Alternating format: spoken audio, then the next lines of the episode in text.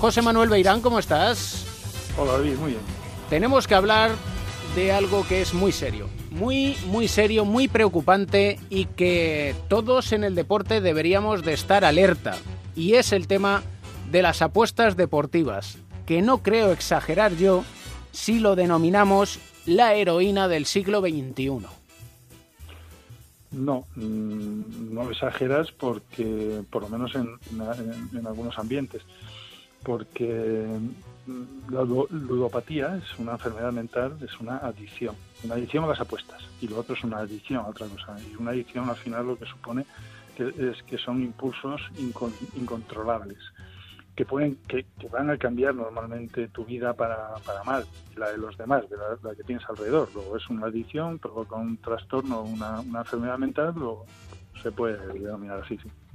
Y hay una cuestión que acaba de salir un informe respecto a las apuestas, no solo apuestas deportivas, sino al juego en general, y aumentan en un 43% las apuestas deportivas online.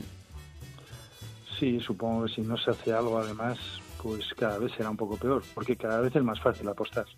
Hace pocos años, pues eh, tenías que ir a un centro, tenías que ir a un, a un casino, a un bar o tenías que ir a algún sitio a hacer una apuesta.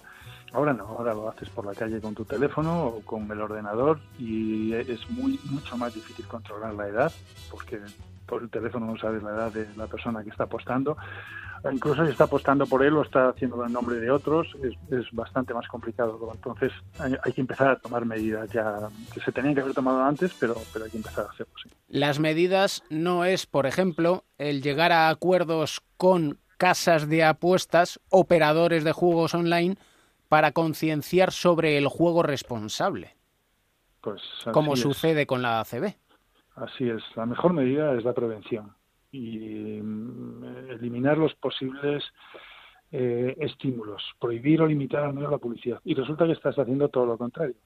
Si luego le pones la coletilla esa del consumo responsable, eh, lo, lo, ponían también con el alcohol, y también se dice que cuando vas a jugar un partido de fútbol a un país en el que no se respetan los derechos humanos o los derechos de las mujeres, porque estás yendo para, para ayudarlas precisamente.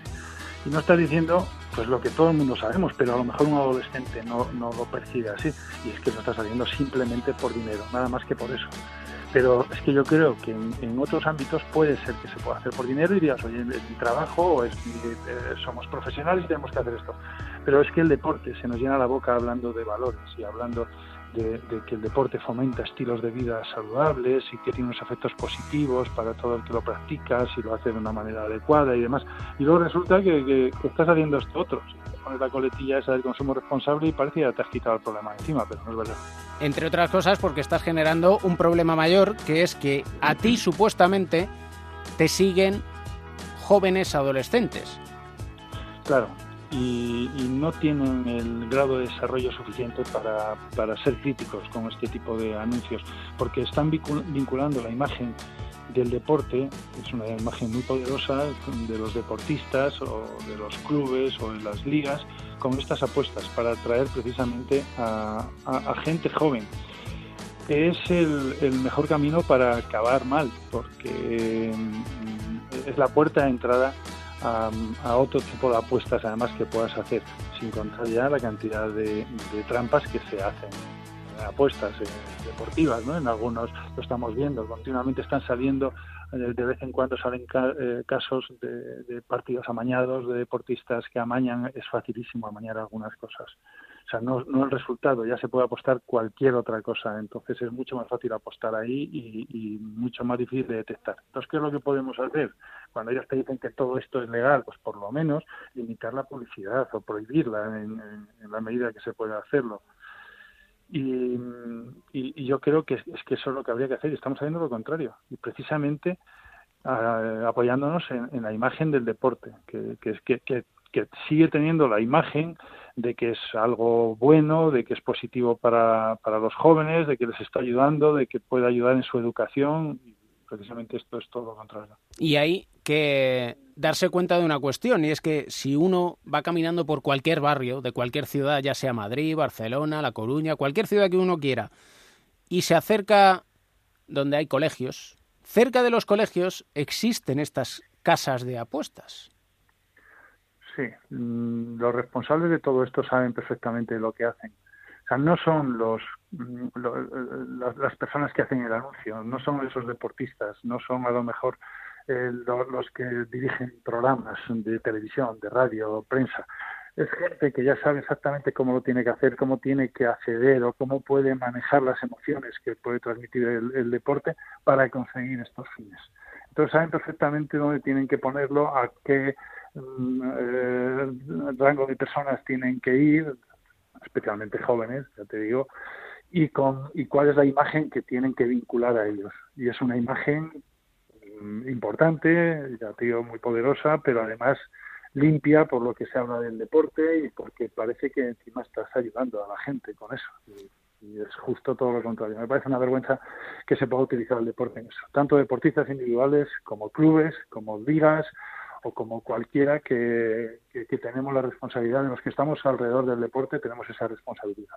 Y es que al final el joven, el adolescente, lo que ve es el efecto inmediato. Y es indudable que entre cuatro chavales que estén con el teléfono en la mano viendo, por ejemplo, cómo va el partido Zaragoza-Real Madrid, que hayan apostado y que se diviertan entre ellos viendo quién acierta y quién no, estamos generando un serio problema, que es sí, esa saben cómo hacerlo. Mm, a veces no están apostando dinero, a veces están haciendo unas apuestas divertidas entre ellos. Saben cómo, cómo pero, pero por supuesto ese no es el objetivo que tienen este tipo de, de negocios.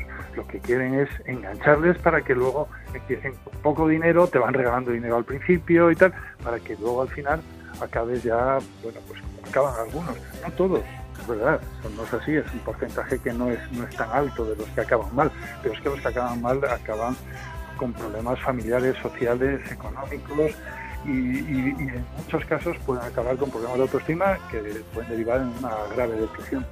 Y es que estamos hablando de un entorno que mueve 700 millones de euros de una manera así, fácil, como el chasquido de dos dedos. Así se mueve. Y sin, riesgos, ¿verdad? Para ellos, de Y sin riesgos, evidentemente. Ellos nunca van a salir perdiendo. Nosotros, seguro que sí. Y de eso alertamos, y de eso alertaremos, y a eso nos opondremos. Y por eso no entendemos que la ACB, por mucho que digan concienciar sobre el juego responsable, no, lo responsable es concienciar sobre el no juego. Eso sería lo, más responsable, por supuesto. Sí. Siempre un placer, maestro. Para mí también. Muchas gracias.